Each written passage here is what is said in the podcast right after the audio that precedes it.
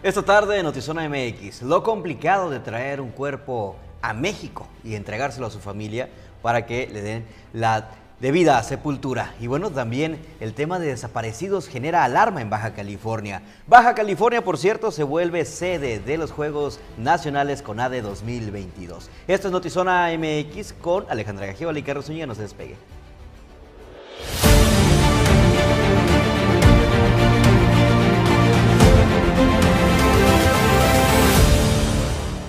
Muy buenas tardes, bienvenidos a Notizón MX. Les saludo con mucho gusto Alejandra Gagiola, iniciando la semana con todos los detalles de la información. Carlitos, ¿cómo estás? Muy bien, gracias. Mira, iniciando una semana, este, pues ya una, una vez más aquí con nuestros amigos de Zona MX que nos están siguiendo, contigo, con todo el equipo de producción. Yo, yo agradecido, yo contento cada que inicie un lunes, la verdad. Me emociona. Empezamos, por supuesto, con los detalles y tal y como Carlos nos adelantaba, y seguramente usted ya ha escuchado esto porque pasa sobre todo en la frontera, cuando una persona muere en Estados Unidos, traer el cuerpo a México es un via crucis, aquí la historia.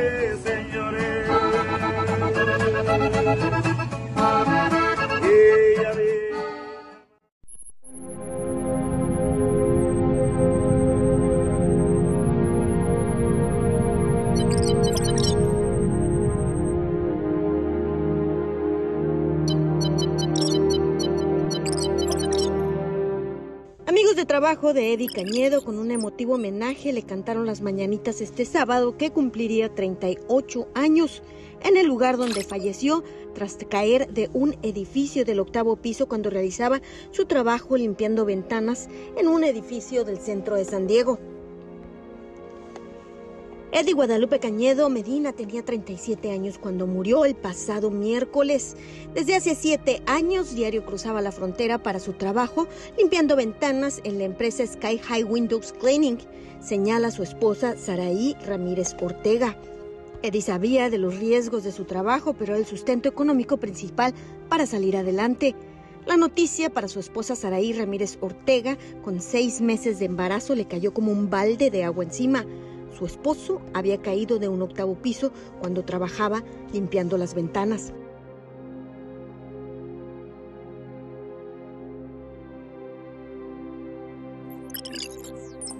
Pues me siento bien triste por todo lo que está pasando. Y más porque no pude reclamar para allá. Y pues es bien difícil para mí porque yo solo quiero traer su cuerpo para acá y pues velarlo. Esposa señala que tenía una relación de unión libre desde hace siete años. Lamenta no poder cruzar para reclamar el cuerpo de su esposo. Sin embargo, familiares de Eddie Cañedo realizan los trámites. Con un estado avanzado de embarazo de seis meses, Saray lamenta que no podrá conocer a su hija que llamarán Lidia Noemí, pues tenían más de cuatro años intentando tener hijos. Con imagen y edición de Tania Hernández, informó para Notizona MX redefiniendo la noticia. Ana Lilia Ramírez.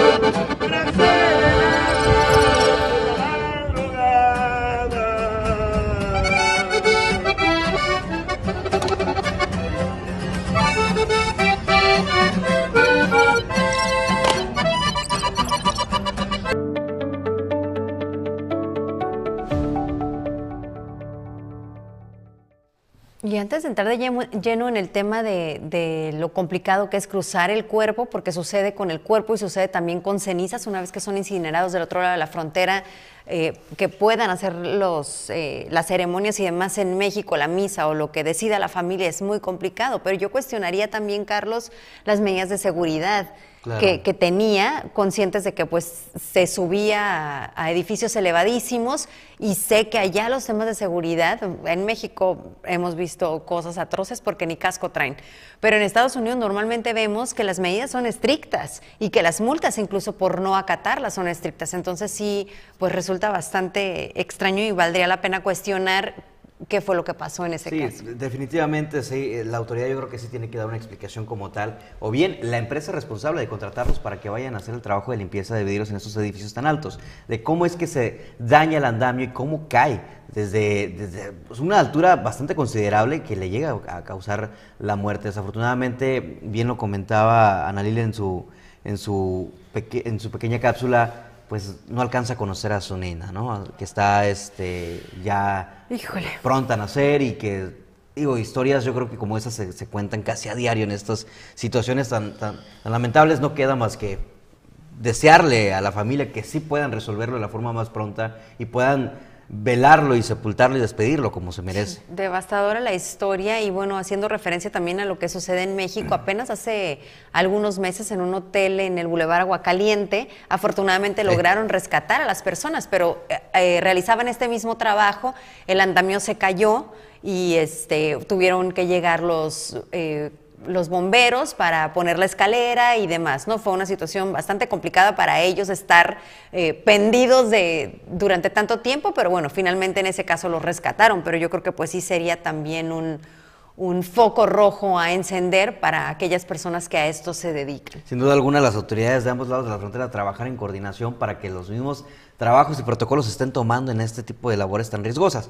Eh, digo, en Estados Unidos, como bien lo comentas Alejandra, son más estrictos. Sin embargo, también quizá eh, no medimos los riesgos y no tomamos las medidas adecuadas o no acatamos del todo las, las, instrucciones. No estoy diciendo que este sea el caso, pero también como trabajadores en aquel lado de la frontera es tener puntualizado de que debemos de cumplir con cada uno de los protocolos, con nuestros, eh, ahora sí que todo el equipo de protección, eh, debido a lo que veo en lo que compartí en sus redes sociales, Andy sí lo, sí lo cumplía con ello, pero sí habrá más explicación, explicación por parte de las autoridades correspondientes y la empresa responsable de contratarlos.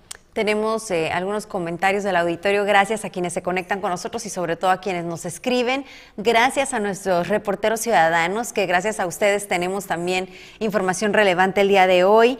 Dice Shocker Verdugo, muy bien, compa Carlos. Ah, caray. Este, Juan Manuel dice, hola, muy buenas y frías tardes. Oye, sí, sí, refrescó bastante. Ayer estuvo delicioso y ahorita ya hizo frío. Dice Gerardo García, pueden mandar saludos a mi chaparrita Jessica. Un saludo, Jessica. un saludo fuertísimo. Un saludo enorme. Y gracias a quienes se conectan, Manolo Echegoyen, un abrazo al niño más guapo del universo. desaparecidos e inseguridad son el tema del día en Baja California, Sonora, Sinaloa, Michoacán, bueno, en todos los estados de la República definitivamente y justo en referencia a eso le vamos a dar cuenta de otro asesinato de un periodista en México. Oye, yo nada más tengo una, una duda. ¿Sí, ¿Sí, les compartiste coyotas en, casa o no? o sea, a mí me dijiste que sí. Pero yo nunca vi que alguien presumiera de que, ah, me compartieron. Tú, tú escríbenos y dile a Carlos si te compartí la coyota. Platícale cómo estuvo ese asunto. Porque ni siquiera he escrito así como que, ay, estuvo muy rica. No he escuchado ni leído sus comentarios. Eran dos. Eran dos. ¿Dos personas o dos coyotas? Dos coyotas. Y una concha. Ajá. O sea, no. no voy a preguntar más, vamos a lo que sigue. Saludos a Choker que anda por ahí muy activo. Y resulta que Baja California será sede de los Juegos Nacionales CONADE 2022, a celebrarse entre los meses de mayo y junio. Esto se va anunciado por, precisamente por Ana Gabriela Guevara, quien es la directora general de la Comisión Nacional del Deporte. Van a ser 24 eh, las disciplinas deportivas que se estarán aquí, fíjate, aquí concentrándose en la Baja California. Pues ahora este año pues ya nos va a tocar algo, algo padre, ser noticia nacional, incluso internacional, porque también hay competencia de voleibol. Pero más detalles nos da precisamente la gobernadora Marina del Pilar. Como gobernadora me comprometí en poner un presupuesto en el cual se diera el voluntad que teníamos como gobierno del Estado para seguir impulsando el deporte en nuestro Estado. Por eso incrementamos a más de 300 millones de pesos para Baja California, para los deportistas, para que su única ocupación sea entrenar, sea prepararse y sea traernos medallas y motivos de orgullo. Son muchas las cosas que tenemos para Baja California. Eh, la primera es que Baja California se hace de Juegos Nacionales con. Las noticias en breve desde Notizón MX. Latinus exhibe la vida lujosa del hijo de AMLO y tras la investigación descubre que las casas en Houston, Texas e incluso la camioneta Mercedes-Benz están a nombre de su novia, Caroline Adams. El presidente respondió que sus hijos no tienen influencia en su gobierno. El periodista Roberto Toledo, colaborador del portal Monitor Michoacán, fue asesinado este lunes por tres sujetos armados en el municipio de Zitácuaro. Por medio de redes sociales, el medio confirmó el homicidio de quien también se desempeñaba como abogado. El secretario técnico de la Secretaría de Seguridad Pública Ciudadana, Jorge Aguirre, confirmó que la CDHBC abrió un expediente por el caso de la periodista Lourdes Maldonado para determinar cuál fue el actuar de los policías que le brindaban seguridad y protección, lo que nos cuestionamos todos. Refirió que se le envió un informe sobre los rondines, llamadas, horarios y demás a fin de cumplir con la medida. El cantante Edwin Cass aclaró a través de sus redes sociales que se encuentra fuera de peligro luego de que se diera a conocer la noticia de un aparatoso accidente en la carretera con su camioneta. Reconoce es de su propiedad, pero manejaba a su tío, quien también está fuera de peligro. No se mata la verdad matando periodistas. Lo voy a dejar en ese eh, contexto. Eh, y bueno, pues hablando de seguridad, hablando de situaciones eh, alarmantes, bien lo mencionaban entre los comentarios, el tema de los desaparecidos también es algo urgente por atender.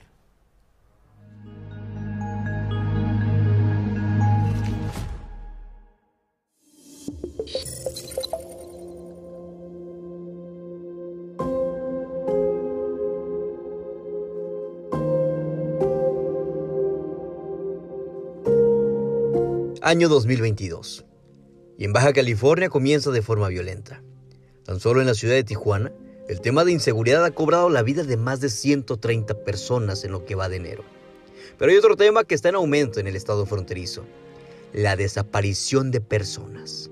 Pues mira, eh, ahorita este, este 2022 está arrancando muy, muy crítico con, con el tema de los desaparecidos. Estamos en un, yo creo que un 20% más que el año pasado. Los delincuentes, de acuerdo a organizaciones civiles, están aprovechando el cambio de gobierno y estrategias de autoridades para cometer los delitos. Pero ahora el problema es el aumento en la desaparición de mujeres. Pues es que es la, situación la, del, cambio de gobierno. Acuérdate que se, están, se reajustando los carteles y todo eso, y ahí viene toda esa situación. Pero lo que más nos preocupa son la desaparición de tanta mujer, pues no creo que ellas estén metidas como los hombres.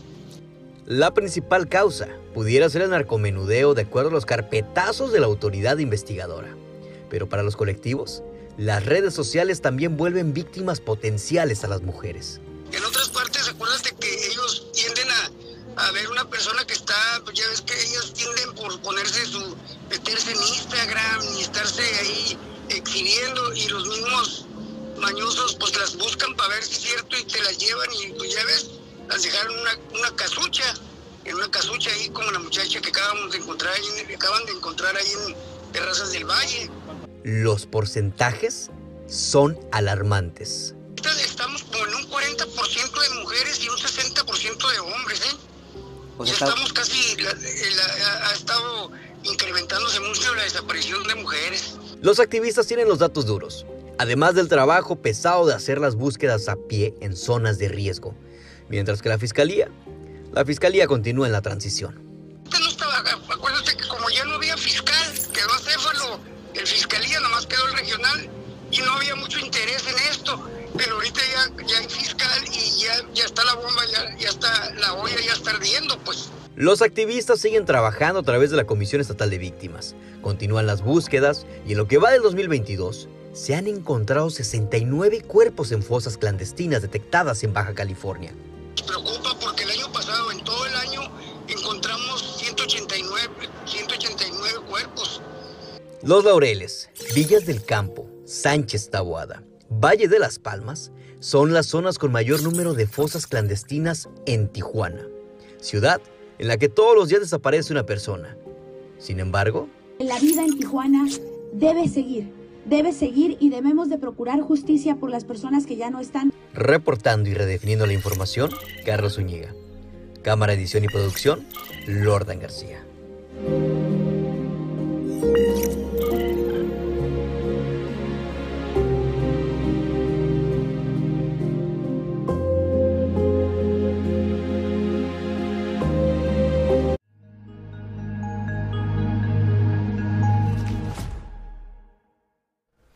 Vienen a la, mente las muertas de Juárez, me vienen a la mente también todos los colectivos de padres de familia que se unen porque no puedo ni siquiera, bueno, no, no, no quiero imaginar lo que es para un padre de familia no tener eh, la oportunidad de despedir y de cerrar ese capítulo tan doloroso, ¿no? Eh, tener que reunirse porque no hay autoridad que te responde, porque, pues no sé, porque es un desaparecido más, cuando para ti es tu vida entera y esto en esta frontera, y, lo hemos escuchado en muchos lugares, es cuando desaparecen los hijos de, algún, de alguna familia, vienen a la frontera. Tijuana siempre es un referente para ir a buscar personas desaparecidas. Desafortunadamente la fama que tiene Tijuana en el tema de trata de personas y de las zonas rojas eh, de la ciudad, creo que es lo que atrae y es lo que hace voltear a las personas hacia este lugar. Y es cuando vienen aquellas jornadas nacionales incluso, donde se reúnen colectivos de Monterrey, de Ciudad Juárez, de Ciudad de México y comienzan a rastrear en los distintos puntos que ya tienen eh, detectados que en su mayoría pues son constantes, ¿no? Sánchez Tahuada, eh, Los Laureles que está por playas de Tijuana, en Valle de las Palmas constantemente encuentran cuerpos, encuentran fosas clandestinas. Yo quisiera preguntar, eh, ¿en dónde está la labor preventiva? Si ya tienen detectadas estas zonas como zonas de riesgo y zonas que son utilizadas para este tipo de actividades tan atroces, eh, yo quisiera preguntar dónde está la labor preventiva que tanto se presume en varias ocasiones. Entonces, eh, el tema del trabajo eh, investigador también no es nada más dar carpetazo, Alejandra. Yo creo que eso también es preocupante. No es nada más dar carpetazo y decir, bueno, se dedicaban al crimen organizado, se dedicaban al narcomenudeo, tenían relación con... Hemos visto casos lamentables en los que ni siquiera eran, ni siquiera tenían voz ni voto dentro de ese tema y por acciones tan, tan tristes, por, por alguna mente, lo voy a decir así tal cual, por alguna mente enferma, se volvieron víctimas de esta situación. Desaparecen y aparecen en, situaciones complicadísimas y que no te puedes ni imaginar. Lo vimos la semana pasada. No, es que te quedas corto, tienes razón en mencionarlo así y en describirlo de esa manera. Sí, definitivamente yo creo que aquí, este, como ciudadanía, también estar más alertas, ¿no? Creo que es, estar más alertas porque si sabemos que, que, en algunas zonas se está usando como fosas clandestinas, Sánchez Tahuada. Sánchez Tahuada hace unos meses, recordemos que en un predio, en medio de casas, se utilizó para para carbonizar cadáveres. Y lo vimos porque también se encontraron los restos de, de, una pareja que tenía semanas desaparecida. Y, y aquí es parte de, la, de, la, de, la, de cómo la sociedad se viene acostumbrando a ver o vivir de cerca la violencia. Lo normalizamos tanto que ya no nos preocupa ni nos genera alerta si escuchamos un grito dentro de una vivienda o si escuchamos algún golpe o alguna, algún disparo. No tengo muchos comentarios al respecto porque sí, de verdad son temas muy complicados y creo que como ciudad tenemos mucho, mucho trabajo por hacer en eso.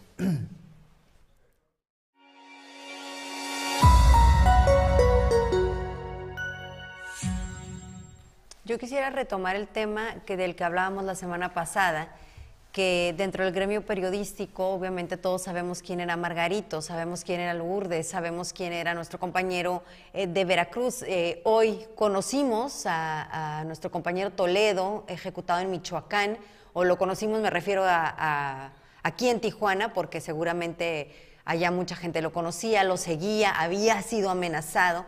Entonces quiero insistir en que como medio tenemos la obligación de contar las historias, lo platicábamos Carlos y yo previo al noticiero, retomar ese compromiso porque no podemos solamente escuchar por parte de la autoridad que se murió o que fue ejecutado porque se dedicaba a alguna actividad ilícita. Si es así, le corresponde también a la autoridad investigar pero le corresponde investigar quién lo mató. Y detrás de esa persona siempre hay una historia, hay una familia que se queda destrozada, hay un problema de composición social. Y tenemos que recordar los nombres de estas personas que están muriendo a manos de delincuentes con absoluta y total impunidad en Tijuana. No somos quienes para juzgar, eso sí tienes eh, toda la razón. Yo creo que estamos hablando de vidas. Estamos hablando de una vida independientemente de lo que haya sucedido en el entorno o lo independientemente de problemas que se pudieran haber metido. Estoy hablando en general, no, de alguien en específico.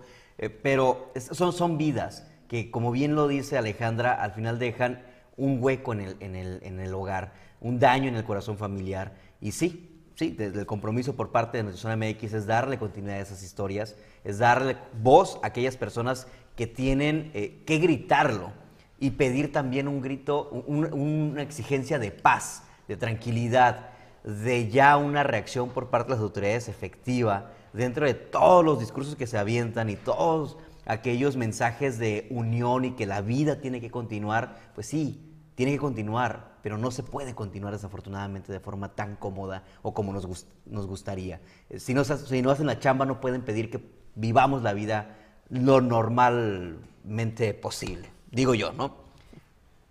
Creo yo.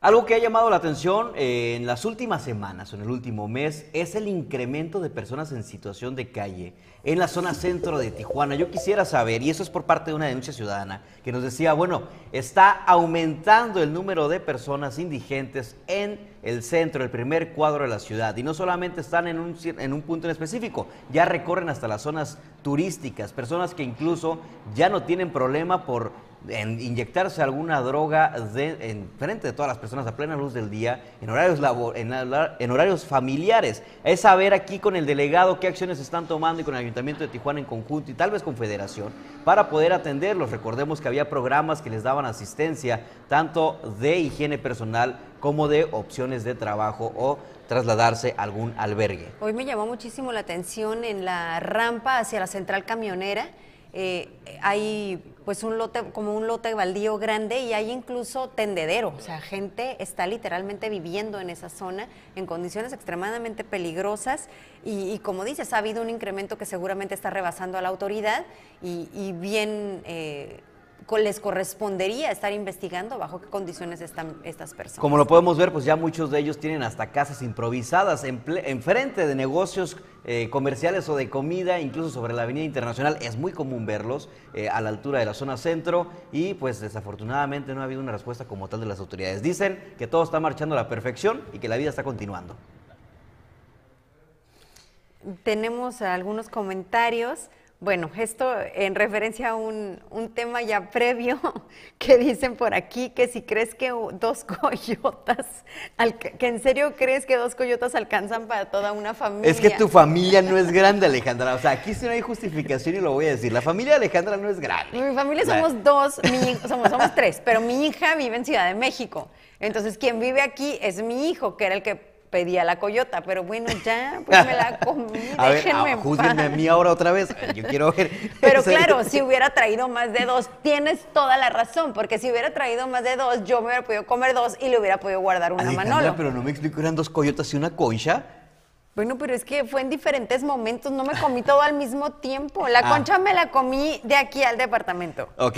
Y luego la coyota me la comí en la noche y la otra coyota me la comí con el café en la mañana. O sea, ahí, ahí el que no se puso pilas fue Manolo. O sea, no se puso listo Manolo y no la agarró antes de, que tú te levantaras. Exacto, no estaba. Ay, Manolo. En 15 días vuelvo quizá y te traigo, no te preocupes. Las escondes en el cajón. Armando Lara que todo empieza en casa que tenía parientes que encajuelaron, pero yo, yo sabía en que andaban. O sea, no es un misterio donde empieza todo. Tienes razón, Armando, pero creo que, creo que justo nuestro punto es ese. No puedes decir que no corresponde una investigación seria y que ese ser humano no merece que la autoridad haga su trabajo porque tú sabes a qué se dedicaban. Entonces, sí, todo empieza en casa, pero hay un trabajo que no se está haciendo de investigación. Es correcto. Carlitos, yo sé que no es el tema, pero algo bueno y sabroso, una recomendación de comida Colombia en Tijuana. Tú que eres el zar de la comida, en realidad es el gordo de Tijuana. Pero si tú le quieres poner el zar de la comida, le agradezco, lo dejamos. Le agradezco, caballero. Ya voy a cambiar mi, nombre en Ustedes lo encuentran en Instagram como arroba el gordo de Tijuana. Ok, una recomendación la voy a hacer. Mira, regularmente las hago en mi Instagram, no, no trato de no mezclarlo, pero sí voy a mencionar que en la calle... Eh, la calle Niños Héroes. Entre sexta y séptima hay un restaurantito de comida colombiana muy rico y en Playas de Tijuana hay un food truck también de comida colombiana muy delicioso. En zona del río, eh, entre lo que es la avenida mm, Inter- Vía Rápida y eh, oh, se me olvida el nombre de la, de la que está por Camintina de los Remedios.